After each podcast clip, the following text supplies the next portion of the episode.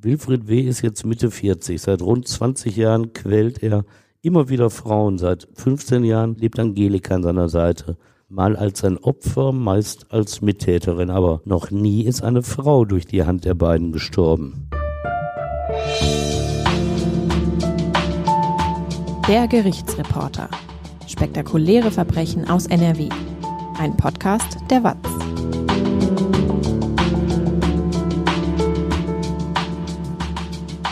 Hallo und willkommen zum Podcast. Ich bin Brinja Bormann, Podcast- und Videoredakteurin und bei mir ist Stefan Wette, seit mehr als 30 Jahren Gerichtsreporter bei der WAZ. Hallo Stefan. Hallo Brinja. Heute hört ihr den zweiten Teil zum sogenannten Horrorhaus in Höxter. Jahrelang haben Angelika und Wilfried W. Frauen gequält und gedemütigt. Zwei von ihnen sogar bis zum Tod. Was genau im Horrorhaus in Höxter passiert ist und welche Strafen die Angeklagten vor Gericht bekamen, das erfahrt ihr jetzt. Stefan, warum werden Menschen eigentlich kriminell? Gute Frage. Die kann, glaube ich, keiner so richtig beantworten. Da ist viel Mutmaßung bei. Äh, da gibt es wirklich unterschiedliche Theorien. Aktuell ist vorherrschend, dass es mit dem sozialen Umfeld zusammenhängt, in dem ein Mensch aufgewachsen ist.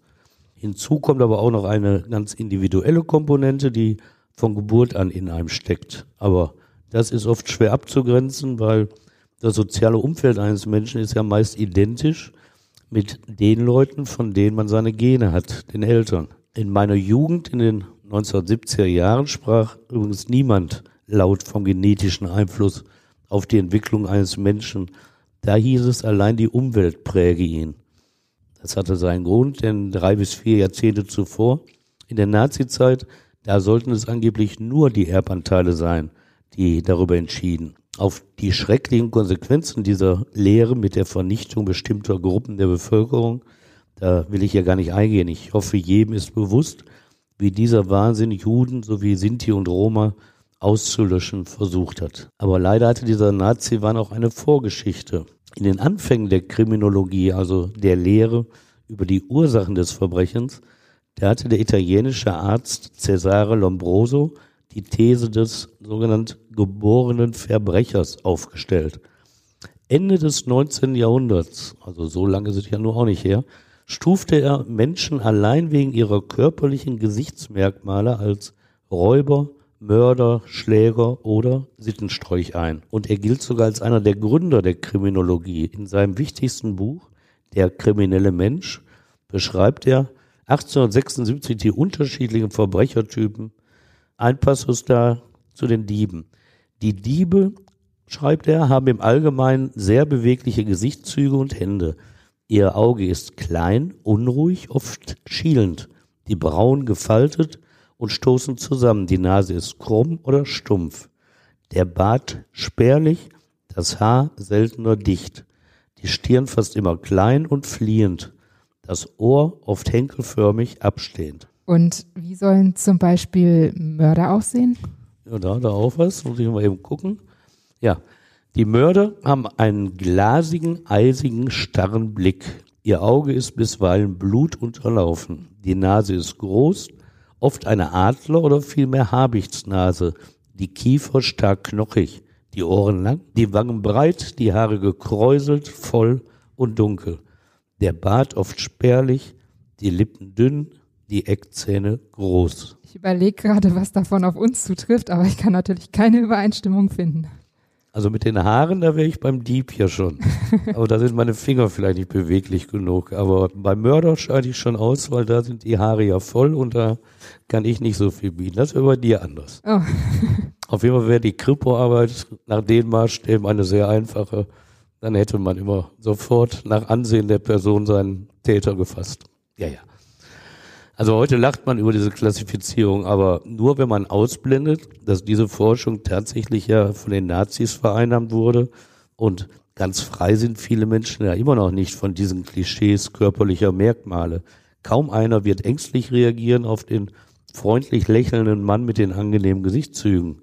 Aber das weiß ich ja, auch hinter dessen Fassade kann sich natürlich ein gewalttätiger Sadist verbergen. Auf der anderen Seite meiden wir die Nähe von Menschen, deren Gesichtszüge brutal oder verschlagen wirken, auch wenn dies durchaus freundliche Zeitgenossen sein können. Wir vertrauen also unserem Gefühl, wenn wir mit anderen Menschen umgehen. Ja, und damit komme ich eigentlich zu dieser Podcast-Folge. Denn äh, ich habe mich immer gefragt, was hat die Frauen eigentlich zu Wilfried und Angelika W. hingezogen? Warum gab es bei ihnen keine Fluchtreflexe, wenn das Pärchen seine Opfer schlug und quälte? Oder vorher schon, wenn das Pärchen seine unsinnigen Regeln des Zusammenlebens aufstellte, die hatten wir in der letzten Folge vorgestellt dass man ihm immer ins Gesicht gucken musste, wenn man sich mit ihm unterhielt. Es muss eine Art Gehirnwäsche gewesen sein, der das Pärchen seine Opfer unterzog. Denn jede dieser Frauen hatte lange Zeit die Möglichkeit, den Ort des Grauens zu verlassen. Das Horrorhaus, es war kein Gefängnis. Und das macht es so schwer, diese Geschichten des Leidens zu hören, diese Fälle der Grausamkeit zu begreifen. Warum fehlte all diesen Frauen der natürliche Reflex, vor Sadisten zu fliehen, solange es möglich war. Frauen spielten im Leben des aus Bochum stammenden Wilfried W. eine wichtige Rolle. Treue ist für ihn ein Fremdwort, wenn es um seine Bedürfnisse geht. Im umgekehrten Fall will er dagegen nichts tolerieren und ist extrem eifersüchtig. Die Frauen, mit denen er fest zusammen ist, lassen ihm freie Hand. Ob aus Zwang, aus Toleranz oder aus der verständlichen Freude, von ihm nicht misshandelt zu werden, wenn er mit einer anderen beschäftigt ist, wird bis heute aber nicht klar, was der Grund ist. Sie alle lassen es auch zu, dass er per Zeitungsinserat immer wieder Freundinnen sucht. Bauer sucht Frau, das schreibt er wirklich und er bekommt interessierte Antworten. Das klingt eigentlich nach der Beschreibung von einem harmlosen Mann. Ja, total, ein Romantiker, ne? so wie man es sich wünscht. Aber es ist eben keine romantische Beziehung die ihn über einen Zeitraum von mehr als 20 Jahren mit Frauen verbindet. Diese Beziehungen sind geprägt von schier unglaublicher Gewalt, unter denen viele der Frauen nach der Phase des Kennenlernens leiden müssen. Und sie sind absurd, wenn sie das Regelwerk des Wilfried W. zu beachten haben, etwa nur über die Themen zu reden, die ihn interessieren. Oder nachts nicht zur Toilette zu gehen, weil dies seinen Schlaf stören würde. In der ersten Folge des Horrorhaus Podcastes hattet ihr von seiner ersten Ehe gehört. 1995 hatte das Amtsgericht Paderborn ihn zu zwei Jahren und neun Monaten Gefängnis verurteilt, weil er die erste Ehefrau gemeinsam mit seiner früheren Freundin als Komplizin übel misshandelt hatte. Sie hatte ihn geheiratet, obwohl er schon vor der Trauung gewalttätig geworden war. Immerhin, ihr war es möglich, ihn zu verlassen und ihn auch anzuzeigen. Die Rede war in der ersten Folge auch von Angelika W., seiner seit 1999 zweiten Frau. Sie stammt aus dem ostwestfälischen Herford und ist eine spätere Mitangeklagte für die Fälle aus dem Horrorhaus von Höxter Bosseborn. Auch sie ist schon vor der Hochzeit geschlagen worden. Auch sie hatte gehen können und blieb doch. Warum war Wilfried W. eigentlich so erfolgreich bei den Frauen? Ja, wenn man ihn so erlebt hat, dann war er sicherlich nicht Schwiegermutters Liebling so. Auf den ersten Blick auch kein totaler Frauentyp. Alleine mit seinem Intelligenzquotienten von 59, das ist nahe dem Schwachsinn. Und doch übt er wohl eine Anziehungskraft auf Frauen aus. Spätestens seit 1991, da ist er 21 Jahre alt, wandelt er mit seinen Inseraten immer wieder mit Frauen an. Er liebt feste Beziehungen bis zu seiner Festnahme im Frühjahr 2016, also 25 Jahre lang, erlitten viele von ihnen Gewalt durch ihn, aber es gibt nur von der ersten Ehefrau, unterstützt von ihren Brüdern, eine Strafanzeige gegen Wilfried W. Darauf hatte die Justiz, konkret das Amtsgericht Paderborn, mit einer mehrjährigen Haftstrafe reagiert. Durch Strafanzeigen weiterer Opfer hätte anderen Menschen vermutlich viel Leid erspart werden können. Diese Podcast-Folge, die zweite für diesen Fall, handelt jetzt von vier Frauen, die ihm erlagen und zu ihm zogen. Schreckliches, kaum vorstellbare Gewaltexzesse erfuhren sie an der Seite des Mannes, den sie anfangs sicherlich geliebt haben. Und für zwei dieser Frauen endete der Kontakt zu Wilfried W. tödlich. Die beiden anderen hatten Glück. Sie durften ihn verlassen. 1999 hatte Wilfried W. seine spätere Mitangeklagte Angelika kennengelernt und wenige Monate später geheiratet. Er schlug und quälte sie, aber sie blieb bei ihm. 2003 hatten sie sich scheiden lassen, aber nur aus finanziellen Gründen. Sie wollten damit Erbansprüche seiner unehelichen Kinder abwehren, aber auch gegenüber dem Sozialamt signalisieren, dass sie nicht als Bedarfsgemeinschaft zusammenlebten. Seit 2010 waren sie auf dem Anwesen in Höchster Bosseborn zusammen. Dieses Haus oder dieses Anwesen hatten sie per Mietkauf erworben. Ein großes Haus mit Nebengebäude und Viehhaltung, baulich in einem schlechten Zustand. Nur ein Zimmer war beheizt, die Wände vieler Räume schimmelten. Und in diesem Haus hat das Paar mehrere Frauen gequält. Wie hat das angefangen? Also einmal vor dieser Zeit in Höxter, wie gesagt, 2010 erst dahin gezogen. Da wohnten die beiden noch in Schlangen im ostwestfälischen Kreis Lippe. Da lernte im Sommer 2008 das Paar Annemarie S. durch ein Inserat von Wilfried W. kennen. Und diese Annemarie S. zieht nicht zu ihm, unterhält aber rund ein Jahr eine Beziehung mit ihm. In dieser Zeit dominiert er sie auch aus der Ferne verfügt über ihre Post und ihre EC-Karte. Auch das ist ein Phänomen des Wilfried W. Das zieht sich durch all diese Beziehungen, dass er schafft, dass diese Freundinnen ihm Geld geben, mit dem er zum Beispiel seine Autokäufe finanziert. Wenn sie zusammen sind, schlägt er Annemarie S. auch. Sie beschreibt das später. Man durfte sich nicht wehren. Wenn ich die Arme hochgenommen habe, hat er noch doller zugeschlagen. Und danach wollte er meistens mit mir ins Bett und sie ging mit ihm ins Bett, brach die Beziehung anfangs nicht ab. Erst als er ein Jahr später, im Juli 2009, zu ihr am Telefon sagt, er werde sie umbringen, da schafft sie es, Abstand von ihm zu gewinnen und ihn zu verlassen. Ihre Brüder halfen ihr dabei. Wer ist die nächste Frau? Das war dann zwei Jahre später, im November 2011. Da antwortete die damals 51 Jahre alte Christel P. aus Magdeburg auf eines seiner Inserate. Zitat, ein netter, zärtlicher Mann sucht eine Frau für eine längere Beziehung. Das wird sie gelesen haben. Und Bauer sucht Frau. Es hörte sich positiv an für sie. Raus aus der Stadt, raus aufs Land. Wilfried W. gab sich wie immer zu Beginn einer Beziehung, nämlich freundlich, nett, zärtlich. Ganz anders als ein wahres Ich, das die Frauen später zu fürchten hatten. Unterstützt wurde er von seiner angeblichen Schwester, nämlich Angelika, die ja doch seine Ex-Frau war und eine sadistische Komplizin in Gedanken und Taten. Die gaben sich also immer als Geschwister aus. Schnell zog Christel P. zu den beiden auf den Hof in Höchster Bosseborn, half mit bei der Versorgung des Viehs, das die beiden dort unterhielten. Sie hatte ja auf eine Bauer sucht Frau Anzeige reagiert. Da muss man eben auch schaffen können. Wann lernt Christel denn dann Wilfrieds sadistische Seite kennen? Auch schon nach kurzer Zeit. Also anfangs ist es harmonisch, aber sie ist da schon nicht das, was wir uns unter einer romantischen Beziehung vorstellen würden.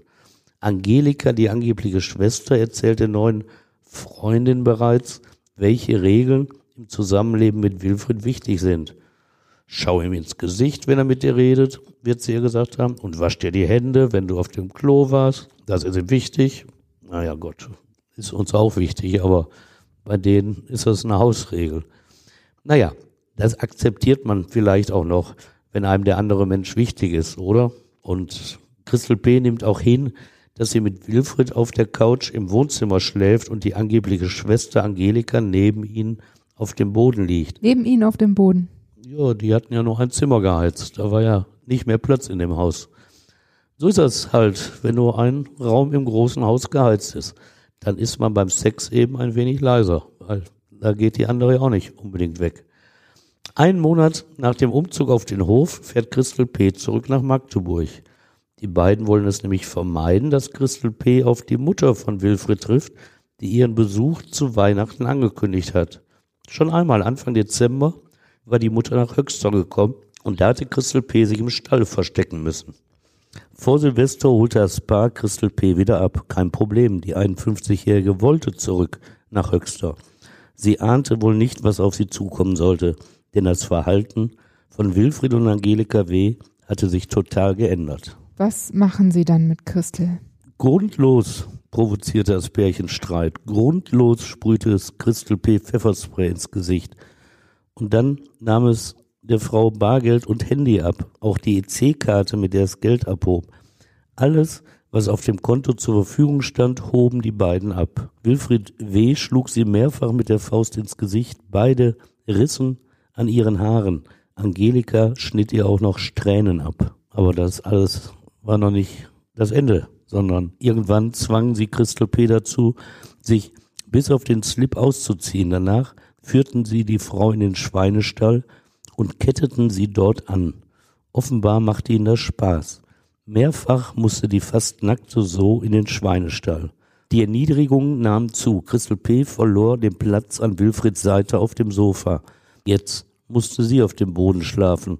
Aber damit nicht genug. Wenn sie nachts raus musste, blieb ihr nur das Katzenklo, um ihre Notdurft zu verrichten.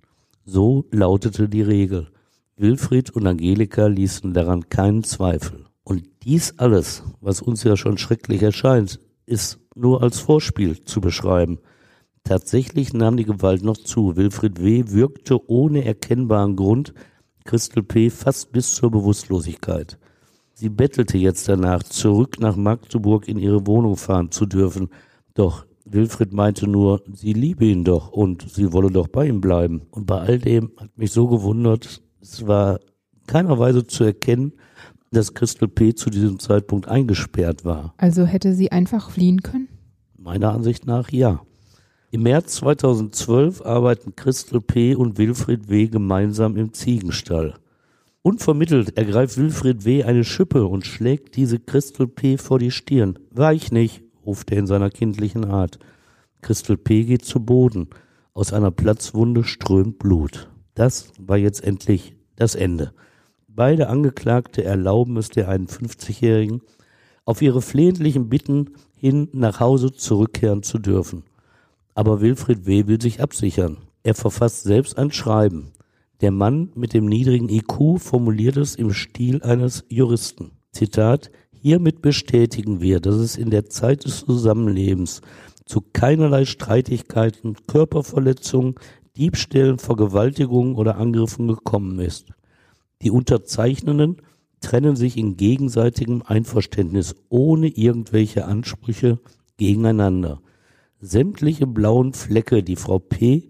derzeit hat am rechten Knie und rechten Auge, hat sie sich durch einen Sturz auf der Treppe selber zugezogen. Das ist schon tolles Ding, so ein Dokument, ne? Unterschreibt sie das? Also zuerst unterschreiben Wilfried und Angelika W., aber auch Christel P. unterzeichnet das Dokument. Natürlich, es ist ja ihr Freifahrtschein aus der Hölle. Doch noch gibt es ein Hindernis. Wilfried und Angelika W. brauchen noch einen neutralen Zeugen, um das Dokument aus ihrer Sicht wasserdicht zu machen. Sie bringen Christel P. zum Bahnhof und sprechen einen jungen Mann dort an. Der bezeugt mit seiner Unterschrift tatsächlich, dass Christel P. das Schreiben aus freien Stücken unterzeichnet hat. Irgendein Fremder? Irgendein Fremder. Aber ist dieses Dokument dann wirklich rechtskräftig oder hätte Christel die Aussagen darin auch widerrufen können? Äh, das hätte sie natürlich widerrufen können. Äh, es wird ja auch jedem schnell erkennbar, dass das absurd ist. Aber sowas bindet nicht. Und wenn sie erklärt, unter welchen Umständen das zustande gekommen ist, dann wird das Wilfried und Angelika vor keinem Gericht der Welt wahrscheinlich helfen. Für Christel P. aber hat es trotzdem ganz praktische Auswirkungen, denn es ist jetzt ihr letzter Schritt auf dem Weg zur Freiheit. Sie kehrt zurück nach Hause. Man mag sich aber ihre Angst vorstellen, wenn man hört, dass sie zu Hause schwere Schränke vor die Tür stellt, um sich abzusichern gegen die beiden Sadisten als Eindringlinge. Und tatsächlich, der Kontakt hört nicht auf. Wilfried W. ruft schon nach kurzer Zeit bei ihr an, um sie zur Rückkehr zu bewegen. Aber zu ihrem Glück, sie bleibt standhaft. Wer ist dann die nächste Frau? Das ist jetzt Annika W. Im Sommer 2013 lernt Wilfried W. wieder durch ein Inserat diese weitere Frau kennen. Annika W. kommt aus Uslar-Dinkelhausen. Das ist ein Ort im südlichen Niedersachsen nahe Göttingen. 312 Einwohner zählt der Ort. Und Annika W. verlässt das Dorf fast umgehend nach der ersten Kontaktaufnahme und zieht zu Wilfried W. Und kurz zuvor heiraten die beiden noch im Herbst 2013. So schnell geht das alles. Auch das ist natürlich eine Beziehung, die nicht mit unseren üblichen Erfahrungen übereinstimmt. Nach der Kontaktanzeige hatten Wilfried und Annika zunächst Textnachrichten ausgetauscht. Dann besuchte Wilfried sie in ihrer Wohnung. Er brachte seine Ex-Frau Angelika mit, die er als seine Schwester vorstellte. Das gilt in unserem Breiten als sehr ungewöhnlich, dieser enge Familiensinn. Als ich vor mehr als drei Jahrzehnten meine Frau kennengelernt hatte, wussten meine Schwester und meine beiden Brüder erstmal nichts von ihr. Und ich muss auch zugeben, dass ich die drei Geschwister nicht einmal um Erlaubnis gebeten habe, bevor wir zum Traualtar gingen. Wie findet Annika das denn, dass Wilfried seine in Anführungszeichen Schwester mitbringt? Ja, sie sieht da kein Hindernis drin. Diese Liebe von Wilfried zu seiner neuen Freundin bleibt also trotz Einbeziehung der Schwester, der angeblichen Schwester, ungetrübt. Und am 18. Oktober 2013 geben sie sich im Standesamt das Ja-Wort. Nach ersten harmonischen Wochen, das ist wohl immer so bei Wilfried, geht die Quälerei schnell los. Anfangs ist Wilfried W. wie immer freundlich und zuvorkommend, aber das ändert sich schnell. Immer stärker zeigt jetzt auch Angelika W. ihre aggressive, sadistische Seite. Die angebliche Schwester wird selbst aktiv, wenn Annika W. aus ihrer Sicht die Hausregeln missachtet. Sie agiert nicht stellvertretend für ihren Ex-Mann, sondern zusätzlich. Denn Wilfried W. strafte seine dritte Ehefrau natürlich auch für angebliche Regelbrüche. Mal schubst er sie zu Boden, mal dreht er ihr die Finger um. Hat doch nicht wehgetan, rief er dann. Oder er mischte ihr Glutamat ins Essen. Sie hat ihm nämlich erzählt, wie sie auf diesen Geschmacksverstärker reagierte. Schmerzhaft schwellen dann ihre Gelenke an. Und auch daran hatte er Spaß, das hervorzurufen. Aber diese Geschichten, die klingen ja harmlos im Vergleich zu den Strafaktionen der Angelika W. Was hat sie gemacht? Was sie gemacht hat, gebe ich erstmal im nüchternen Juristendeutsch aus dem späteren Urteil des Paderborner Landgerichtes wieder. Zitat, die Angeklagte misshandelte Annika W. beinahe täglich durch zu Boden schubsen, schlagen, treten, Verabreichen von Stromschlägen mittels Elektroschocker, Verbrühen der Haut im Bereich des rechten Knies mit circa 70 Grad Celsius heißem Wasser, Würgen mit Strohseilen und Gürteln, vaginales Einführen eines Essstäbchens oder Knien auf dem Bauch der Annika W., wenn diese auf dem Rücken lag. Ein Protokoll des Grauens. Anders kann man das nicht nennen. Ne? Muss man erstmal sacken lassen. Annika W. hatte auch zwei Hunde, Meerschweinchen und Kaninchen mit in das Haus in Höxter gebracht. Doch Wilfried W. missfielen vor allem die Hunde. Laut und unsauber seien diese Tiere. Und so zwang Angelika W. in treuem Gehorsam ihrem Ex-Mann gegenüber, die neue Ehefrau mit einem der Hunde in die Niederlande zu fahren und das Tier dort auszusetzen. Um den anderen Hund kümmerte Angelika W. sich selbst. Sie erwürgte den Windhund und sagte Annika, der sei wohl fortgelaufen. Wie lange geht das so weiter? Neun Monate nach dem Kennenlernen von Wilfried und Annika, da beginnt der langsame und in seiner Emotionslosigkeit grausame Prozess des Sterbens der 33 Jahre alten Frau. Er beginnt mit der Ahndung eines Regelverstoßes. Es geht um das nächtliche Toilettenverbot, das Wilfrieds Schlaf schützen soll und doch nur demütigt. So absurd klingt diese Regel, die er bereits in früheren Beziehungen durchgesetzt hatte. Zunächst wird jedes Trinken nach 21 Uhr untersagt. Dennoch muss Annika nachts zum Klo. Also kommen neue Maßnahmen, die jetzt stärker in das Verhalten der jungen Frau eingreifen werden. Es ist der Frühsommer 2014, zwei bis drei Monate Leben bleiben Annika noch, wenn diese Existenz noch Leben genannt werden darf. Zunächst wird sie jetzt an den Händen gefesselt, dennoch geht sie zum Klo. Dann wird sie mit Handschellen an einen Heizkörper gefesselt. Natürlich nässt sie ein, es stinkt nach Urin.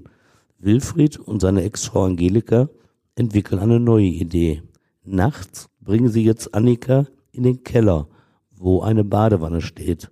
Sie muss sich da hineinlegen. Handschellen umschließen Arme und Beine, so hat sie keine Möglichkeit, die Wanne zu verlassen. Tagsüber darf sie sich frei bewegen, aber an Flucht denkt sie nicht, ist mittlerweile willenlos. Das Horrorpärchen von Höchster Bosselborn filmt die Gehirnwäsche, der es Annika stundenlang unterzieht. Die beiden reden ihr ein, dass sie nichts wert sei und dass sie nichts mehr habe, nicht nur Handy und Papier hat sie abgeben müssen, auch ihren Pkw, ihre Wohnung gibt es nicht mehr, die ist gekündigt. Und die 25.000 Euro, die sie sich bei ihrer Mutter geborgt hatte, die sind bei Wilfried und damit auch weg. Du kannst nirgendwo mehr hin, das geben sie ihr deutlich zu verstehen. Annika glaubt ihn. Ihr fehlt nach all diesen Torturen der freie Wille, der Mut, sich selbst zu behaupten. Sie hilft sogar mit, wenn Wilfried und Angelika ihr Fesseln anlegen. Warum machen Angelika und Wilfried das alles? Was gibt ihnen das? Ja, ich denke, wie bisher bei den anderen Frauen zieht das Pärchen seine Befriedigung aus dem Quälen und Demütigen seiner Opfer. Es geht ihnen um Macht über andere. Töten wollen sie eigentlich nicht. Aber auch das ändert sich. Angelika ist es, die er zufällig Gefallen an der Idee bekommt, Annika zu ermorden. Die 33-Jährige ist mittlerweile auch körperlich ein Wrack, schafft es nicht einmal mehr ohne Fesseln, die Wanne aus eigenen Kräften zu verlassen. Doch aus Sicht von Angelika ist sie in der Lage, Wilfried, wie sie sagt, blöde Antworten zu geben. Und das gehört aus Angelikas Sicht bestraft. An einem Tag im Juli 2014, drei Wochen vor ihrem Tod, liegt Annika wieder gefesselt in der Wanne. Angelika beschließt, sie für die blöden Antworten zu bestrafen. Deshalb dreht sie den Kaltwasserhahn voll auf. Der völlig versiffte Abfluss schafft es natürlich nicht, das Wasser schnell abfließen zu lassen. Der Pegel in der Wanne steigt. Jetzt kommt Angelika die Idee, durch Nichtstun Annika zu ertränken. Deshalb verlässt sie den Keller, geht nach oben. Dort sagt sie Wilfried, sie habe das Wasser aufgedreht. Annika werde wohl ersaufen. Wie reagiert er darauf? Gar nicht. Angelika wiederholt das drei weitere Male. Nicht um die Frau zu retten, eher aus Interesse, ob Wilfried eingreifen werde. Erst nach dem vierten Zuruf geht Wilfried in den Keller zieht seine bereits bewusstlos in der Wanne treibende Ehefrau aus dem Wasser, schlägt ihr auf den Rücken. Hoffentlich stirbt die uns jetzt nicht, sagt er zu Angelika. Plötzlich hustet Annika, beginnt zu atmen. Ein Hauch von Menschlichkeit blitzt bei Wilfried auf. Er umarmt die Gerettete und gibt ihr einen Kuss. Wie geht es dann weiter? Lassen Sie Annika jetzt in Ruhe? Nein, sie reden jetzt sogar über den Tod von Annika. Sie sehen, wie schwach die Gequälte ist. Die beiden fürchten, dass sie selber gegenüber Annika im Zorn einmal überreagieren werden, zu feste zuschlagen und sie so töten könnten. Das sind ihre Überlegungen. Unser eins, wenn er in je in eine solche Situation geriete, käme wohl zu dem Schluss, einen Arzt zu rufen. Das kommt für Wilfried und Angelika aber gar nicht in Frage. Denn dann, so ihre nüchterne Schlussfolgerung, bekämen sie ja Ärger wegen der Misshandlung. Deshalb stricken sie jetzt an einer Legende. Sie soll den Tod der Annika W. vertuschen. Sie meldeten die 33-Jährige am 31. Juli 2014 im Rathaus von Höxter ab und geben als neuen Wohnort die Niederlande an. Soweit es nötig war, half die innerlich willenlose Annika ihnen bei diesem Schritt. Später wollten sie erzählen, Annika sei eine lesbische Beziehung eingegangen und mit dieser Frau nach Holland gezogen. Nach dem Tod Annikas wollten sie diese Geschichte vor allem deren Mutter erzählen. Später nutzten sie auch das Handy der Toten, um der Mutter regelmäßig beruhigende SMS zu senden. Angeblich aus Holland, angeblich von der Tochter. Bis zur Festnahme zwei Jahre darauf schickten sie diese Nachrichten ab. Zwei Jahre lang haben sie Nachrichten in Annikas Namen verschickt, obwohl sie längst tot war. Und haben so der Mutter vorgespiegelt, der Tochter ging es gut. Noch lebte Annika. Wie gesagt, Abmeldung am Amt war 31. Juli 2014. Und jetzt in der Nacht zum 3. August 2014, da bettelt Annika im Keller darum, Selbstmord begehen zu dürfen. Na, dann geh doch, wirf dich vor einen Zug, kommentiert Wilfried ihren Wunsch. Und tatsächlich krabbelte die Frau, die nackt auf dem Kellerboden gelegen hatte, auf allen Vieren nach draußen. Auf dem Hof richtete sie sich sogar auf. Sie zitterte am ganzen Körper. Aus Furcht vor den Nachbarn lief Angelika zu ihr und bot ihr einen Arm als Stütze an. So ging sie zurück zum Haus. Auf dem Weg kündigte Angelika an, bis drei zu zählen, dann werde sie den Arm wegziehen. So geschah es, und ohne jede Abwehr kippte Annika nach hinten um und prallte mit dem Hinterkopf auf den Teerboden. Das Schädelhirntrauma, das sie dabei erlitt, sollte sie nicht überleben. aber bis zu ihrem Tod im Keller sollte es noch mehrere Stunden dauern. Wilfried und Angelika schleppen die dem Tod geweihte Frau wieder in den Keller. Sie legen sie in die Wanne, verzichten jetzt aber aufs Fesseln. Nicht etwa aus Barmherzigkeit, vielmehr erkennen sie, dass von der apathisch da liegenden keine körperlichen Reaktionen mehr zu erwarten sind.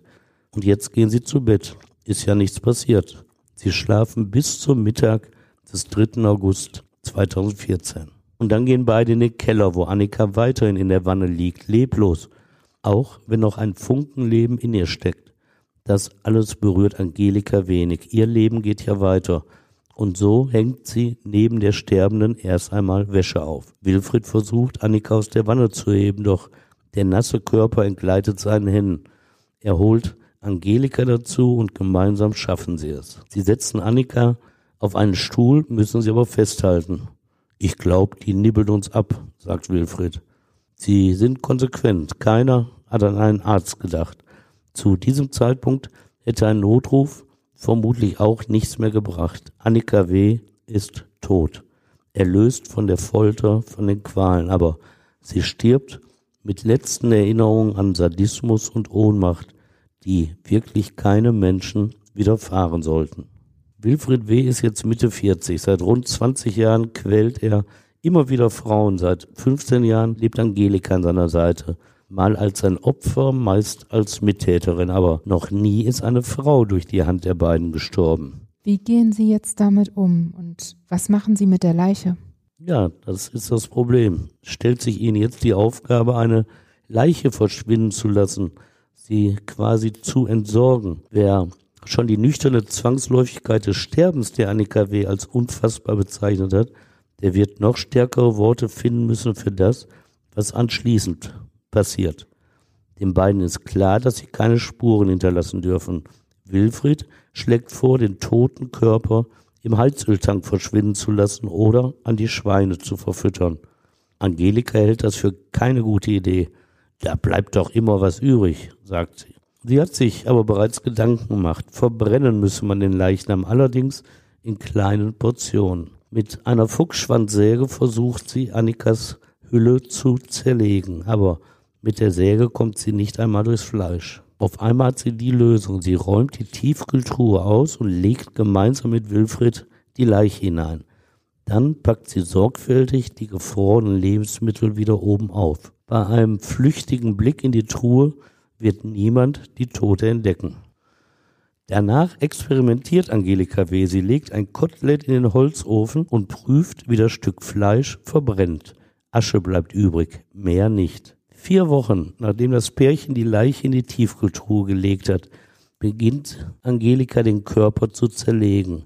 Sie setzt jetzt eine Eisensäge ein, schneidet erfolgreich den gefrorenen Leichnam in Stücke. Gegen Ende des Jahres beginnt sie damit, die einzelnen Teile im Ofen zu verbrennen. Die Asche sammelt sie in einem Eimer. Im Januar 2015 ist sie damit durch. Eineinhalb Eimer Asche hat sie gesammelt. Und was macht sie mit der Asche? Ja, Wilfried und vor allem seine Ex-Frau Angelika, die sind ja schlau, bei der Entsorgung des Leichnams keine Spuren zu hinterlassen. Sie schütten die Asche im Keller auf eine Plane und vermengen sie mit Streugut. Jetzt sind es fünf Eimer Inhalt voll mit Streugut und dem, was von einem Menschen übrig bleibt, dessen Körper verbrannt worden ist. Und mit diesen fünf Eimer fahren sie los. Schnee liegt an dem Tag. Sie schütten den Inhalt der fünf Eimer in Straßengräben, wo bereits schwarze Pickel auf dem Schnee den Einsatz von Streumittel zeigen. Da wird ihre Mischung natürlich nicht weiter auffallen.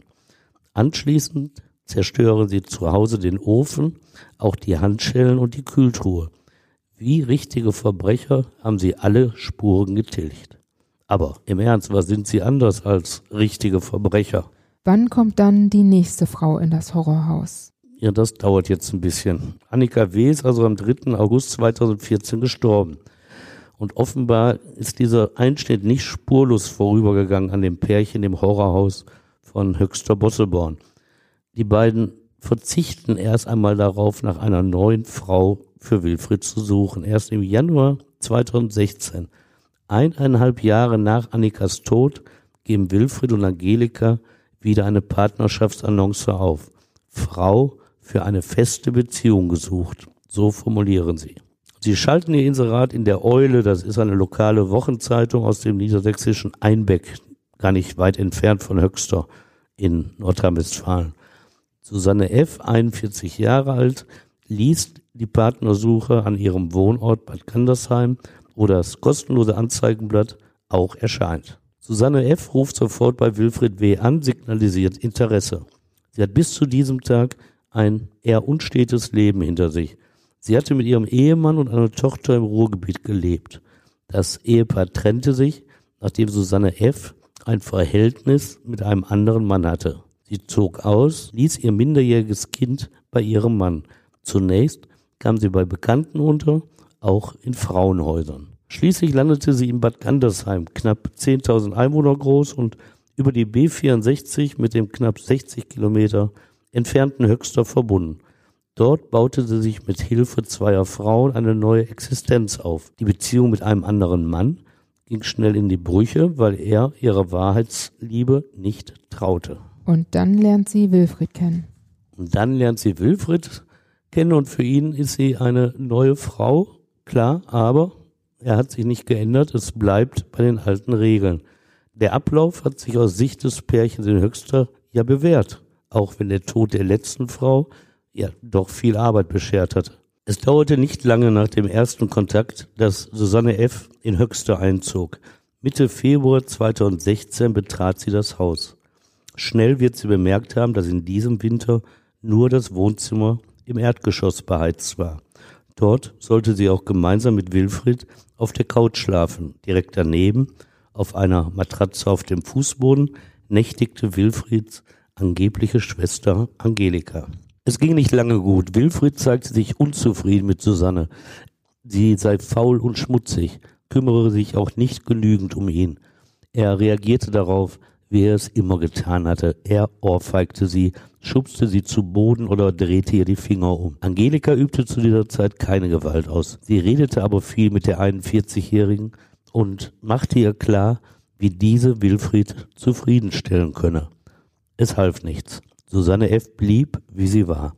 Wilfried beschloss, sie für drei Tage in ihre Wohnung zurückzubringen, damit sie über ihr Verhalten nachdenken könne. In Höxter bleibt auch alles, wie es immer war. Mangels einer anderen Frau misshandelt Wilfried wieder seine Ex-Frau Angelika. Sie war nicht eingesperrt und hätte gehen können, aber sie denkt gar nicht daran, ihn zu verlassen. Stattdessen telefoniert sie, natürlich auch Wilfried, mehrfach mit Susanne F. Diese Frau, die doch bereits körperliche Gewalt durch Wilfried erleiden und sich als faul und schmutzig beschimpfen lassen musste, bittet daraufhin tatsächlich das Pärchen, wieder auf dem Hof in Höxter leben zu dürfen. Und darf sie zurückkommen? Ja klar, die beiden willigen natürlich ein. Angelika muss ihrem Wilfried allerdings versprechen, die neue Frau künftig strenger zu erziehen. Es funktionierte nicht. Susanne F. gelang es weiterhin nicht, sich den Regeln anzupassen. Jetzt aber griff Angelika zu körperlicher Gewalt. Sie schlug und trat die Frau, riss ihr an den Haaren. Wilfried warnte sie, die Erziehungsmethoden dürften keine sichtbaren Spuren hinterlassen. Und so ließ Angelika die nur 50 Kilo schwere Susanne auf eine andere Art körperlich leiden.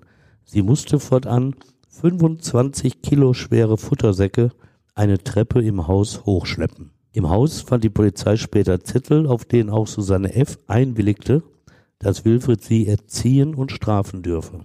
Wie bei den anderen Frauen untersagte das Pärchen auch ihr den Toilettengang während der Nachtruhe. Nichts dürfe Wilfrieds Schlaf stören. Mit Strohseilen, die Handschellen gab es ja nicht mehr, fesselten sie die Frau nachts an einen Heizkörper. Weil sie trotzdem noch zur Toilette gelangte, wurde die WC-Tür versperrt und ein schwerer Futtersack davor gestellt. Susanne F. hat nur noch vier Tage zu leben, als auch sie nachts in die Badewanne im Keller gelegt wird auch sie gefesselt an Händen und Füßen. Sie hat in letzter Zeit kaum etwas gegessen, ist in einem miserablen körperlichen Zustand, aber Wilfried und Angelika verzichten auch bei ihr darauf, einen Arzt anzurufen. Wie sollten sie ihm auch den Zustand der Frau erklären? Dabei war ihnen klar, dass ihre Mitbewohnerin sterben musste, dass sie dieses Martyrium nicht überleben dürfe. Angelika gab auch deshalb wieder eine Partnerschaftsannonce auf. Es war ja abzusehen, dass Wilfried bald Nachschub benötigte. Ein weit wichtigeres Indiz für die Todeserwartung des Pärchens am 18. April 2016, zwei Tage vor dem tödlichen Ende, ließen sich von Susanne F. eine Vollmacht für das Einwohnermeldeamt unterzeichnen. Auch bei ihr sollte mit einer offiziellen Ummeldung vorgetäuscht werden, sie sei nach Amsterdam gezogen. Und die Vollmacht hat sie wirklich unterschrieben? Die hat sie wirklich unterschrieben. Und es gab am Morgen des 18. April sogar noch eine Chance, das Leben der Susanne zu retten. Die 41-Jährige war nämlich orientierungslos nach draußen gelaufen. Dort bemerkte eine Frau, die auf einem benachbarten Hof Pferde gefüttert hatte, die deutlich geschwächte Susanne, deren Kopf durch das Herausreißen von Haarbüscheln fast kahl war. Sie dachte sofort an eine Krebskranke, der sie helfen wollte, doch in diesem Moment eilte Angelika auf die Straße und führte die sich kaum auf dem Bein haltende Frau zurück ins Haus. Die muss sofort zu einem Arzt, rief die Passantin, aber Angelika verbarg sich mit ihrem Opfer im Haus. Sie wartete ab, bis die andere Frau endlich verschwand. Wie kommt es dann zu Susannes Tod? Ja, das war dann der Abend des 20. April 2016. Die drei halten sich in der Küche auf. Susanne, wieder ein Stück mehr entkräftet, stolpert und fällt auf Wilfried. Der schubst sie in Richtung Angelika, die sie aber nicht aufhängt, sondern zurückstößt. Was geht nur in diesen Köpfen vor? Susanne ist nicht einmal zu einem Abwehrreflex in der Lage. Ungebremst prallt sie mit der Stirn gegen einen Küchenschrank. Vermutlich löst dieser Aufprall die Hirnblutung aus, an der sie einen Tag später verstirbt. In diesem Moment nach dem Aufprall fällt sie zu Boden, ohne Bewusstsein. Wilfried und Angelika helfen ihr auf. Susanne kann nicht einmal mehr alleine aufstehen. Die beiden tragen sie herunter in den Keller, legen sie in die Wanne. Am nächsten Tag schauen sie mehrfach nach ihr. Schließlich ist ihnen klar, dass der Tod nur noch eine Frage von Stunden sein wird. Noch einmal wollen sie nicht vor dem Problem stehen, einen Leichnam entsorgen zu müssen. Und was machen sie dann mit Susanne? Sie fassen den Entschluss, Susanne mit dem Auto in ihre Wohnung in Bad Gandersheim zurückzubringen, zum Sterben. Am Abend des 21. April 2016 legen sie Susanne auf die Rücksitzplätze des Opel Corsa, fahren gegen 16 Uhr los. Was genau in dieser Nacht geschah, das hatte ich ja schon in der ersten Folge des Podcasts über das Horrorhaus berichtet. Verkürzt dargestellt ist diese Fahrt das Ende des Horrorhauses. Ein technischer Defekt hatte den Corsa auf halbem Weg gestoppt. Trotz einiger Bedenken rufen die beiden einen Rettungswagen. Vergeblich versuchen sie gegenüber der Notärztin ihre wahre Identität zu verschleiern, aber zum Schluss geben sie doch ihre Personalien an. Susanne F. erliegt in dieser Nacht zwei Stunden später im Krankenhaus von Nordheim ihren Verletzungen. Mittlerweile ist auch die Polizei informiert, weil die Ärzte den geschundenen und entkräfteten Zustand der Frau als Ergebnis schwerwiegender Misshandlungen deuten. Die Beamten ermitteln, nehmen die beiden nach sechs Tagen fest und erwirken einen Haftbefehl gegen das Pärchen. Damit enden auch die SMS-Nachrichten, die das Pärchen regelmäßig vom Handy seines ersten Todesopfers Annika W., die ja angeblich nach Amsterdam gezogen war und sich über SMS bei ihrer Mutter meldete. Zwei Wochen vor der Festnahme ging die letzte Nachricht bei der Mutter ein. Mir geht es gut, mach dir keine Sorgen. Was erzählen Angelika und Wilfried nach der Festnahme? Gestehen sie die Taten? Also Wilfried erzählt recht wenig, denn er schweigt zu den Vorwürfen. Aber Angelika packt relativ schnell aus und offenbart den Ermittlern die gesamte schreckliche Geschichte des Horrorhauses, die jeden Zuhörer erschüttert. Ich will mich nicht weiter wiederholen, hatte den Beginn der Ermittlung ja bereits in der ersten Folge eingehend geschildert.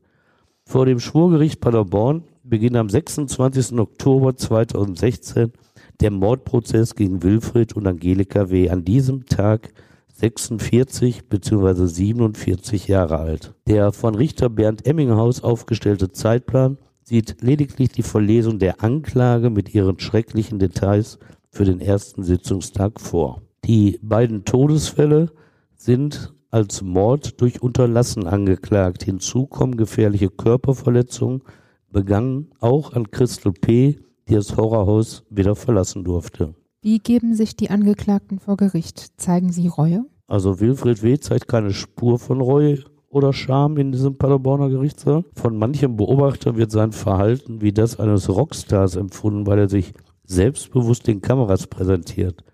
Ganz anders seine Ex-Frau Angelika, die ihr Gesicht hinter einem roten Aktendeckel verbirgt, bis die Kameraleute den Saal verlassen. Die Hauptverhandlung soll laut Planung ein halbes Jahr bis März 2017 dauern. 48 Zeugen und sieben Gutachter will die Kammer hören. Letztlich wird es zwei Jahre beanspruchen, bevor die Strafkammer zu einem Urteil kommt.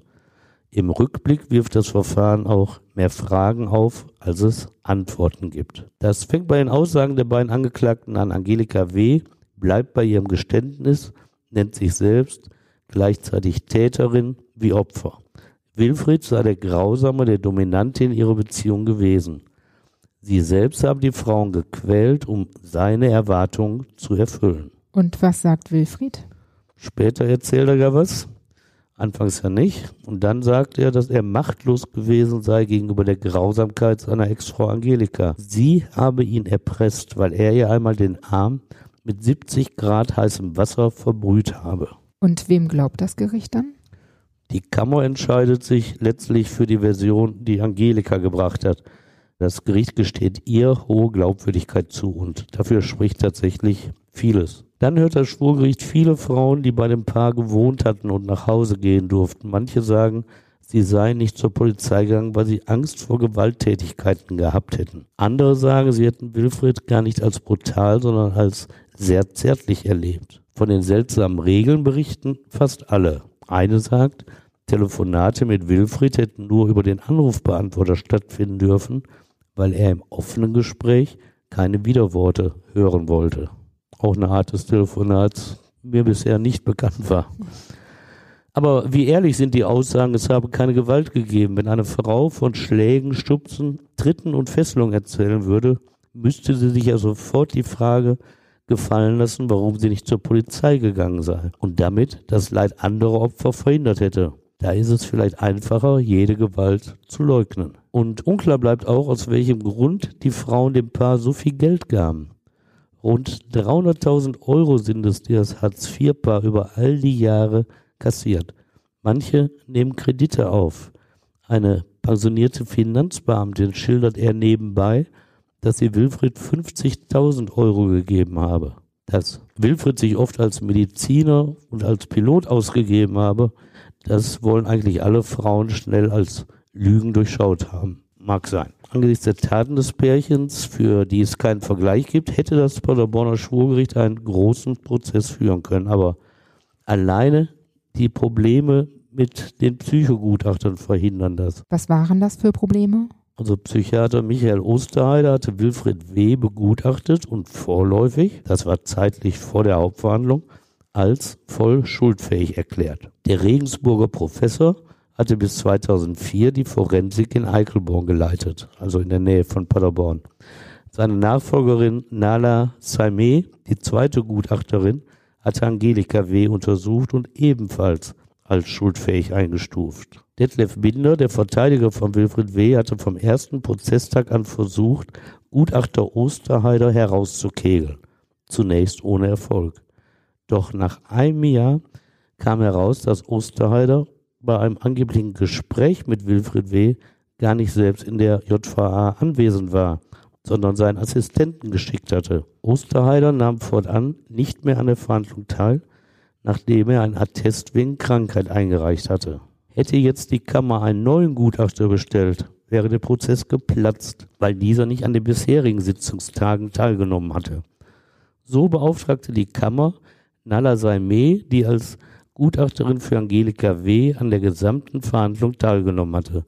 Sie kam zu einem anderen Ergebnis als Osterheider und bescheinigte Wilfried eine verminderte Schuldfähigkeit. Was bedeutet die verminderte Schuldfähigkeit für das Urteil? Wenn du so ein Gutachten hast, kann das Schwurgericht trotz einer Mordverurteilung nicht mehr zu einer lebenslangen Haft verurteilen. Wilfried W. bekam so wegen der verminderten Schuldfähigkeit lediglich elf Jahre Gefängnis und wurde auf immerhin nicht absehbare Zeit in eine geschlossene psychiatrische Klinik eingewiesen. Bei Angelika W. milderte das Gericht die lebenslange Haft wegen ihres umfassenden Geständnisses. auf 13 Jahre Gefängnis. Milde Urteile eigentlich für sehr schlimme Taten. Im Gegensatz zu früheren Fällen lohnt es sich nicht, hier aus den Gutachten zu der Motivation der Angeklagten zu berichten. Was jetzt macht? Dominanzstreben, Sadismus. Das Problem ist, dass das Gutachten vom Psychiaterin Nada Saime trotz Rechtskraft des Urteils keinen Bestand hatte. Warum hatte das Gutachten keinen Bestand? Ja, das ist nochmal so eine extra Geschichte. Wilfried W. war in der Forensik in Münster untergebracht. Dort hatten die Mediziner aber schnell Zweifel, ob er wirklich psychisch gestört sei. Die zuständige Strafvollstreckungskammer in Münster beauftragte deshalb den Gutachter Henning Sass und der kam zum Schluss, Wilfried W. sei voll schuldfähig. Prompt kam er in ein normales Gefängnis und mitten in der Produktion dieses Podcasts stellte die Staatsanwaltschaft Paderborn Anfang 2022 den Antrag, für ihn die nachträgliche Sicherungsverwahrung anzuordnen. Damit käme er nach elf Jahren Haft nicht in Freiheit. Über diesen Antrag ist bei der Tonaufnahme dieser Folge noch nicht entschieden. Angelika W. sitzt ihre 13 Jahre Haft ohne weitere Probleme ab.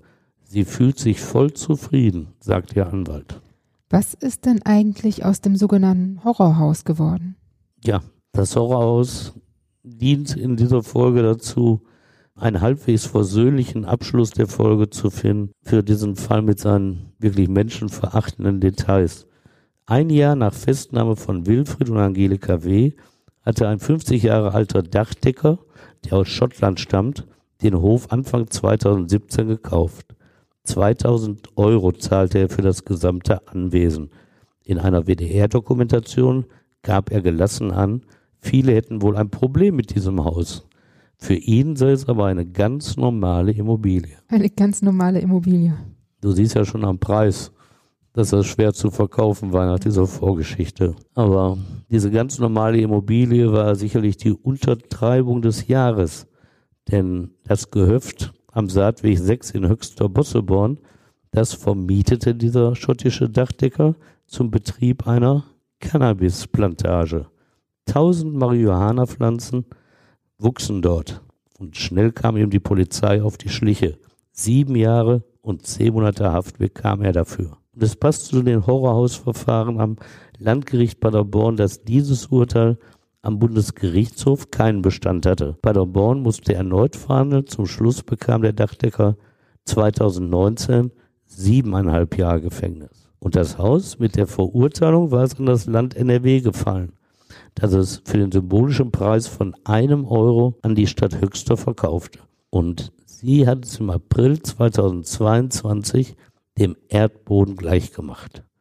Eine Grünanlage der Stadt soll dort entstehen. Kein neues Horrorhaus. Stefan, danke, dass du uns diesen Fall erzählt hast. Ja, auch das habe ich ja gerne gemacht, um mal dieses Ausmaß zu schildern. Und auch euch, danke fürs Zuhören. Wenn ihr mögt, dann abonniert und bewertet uns auch gerne bei Apple Podcasts oder auch bei Spotify. Und ihr könnt natürlich auch gerne Stefans Newsletter abonnieren. Dann erfahrt ihr immer, was aktuell in den Gerichten in NRW passiert. Alle Infos findet ihr auch in den Show Notes. Wir freuen uns, wenn ihr beim nächsten Mal wieder dabei seid. Bis dann. Tschüss, macht's gut und hört wieder rein.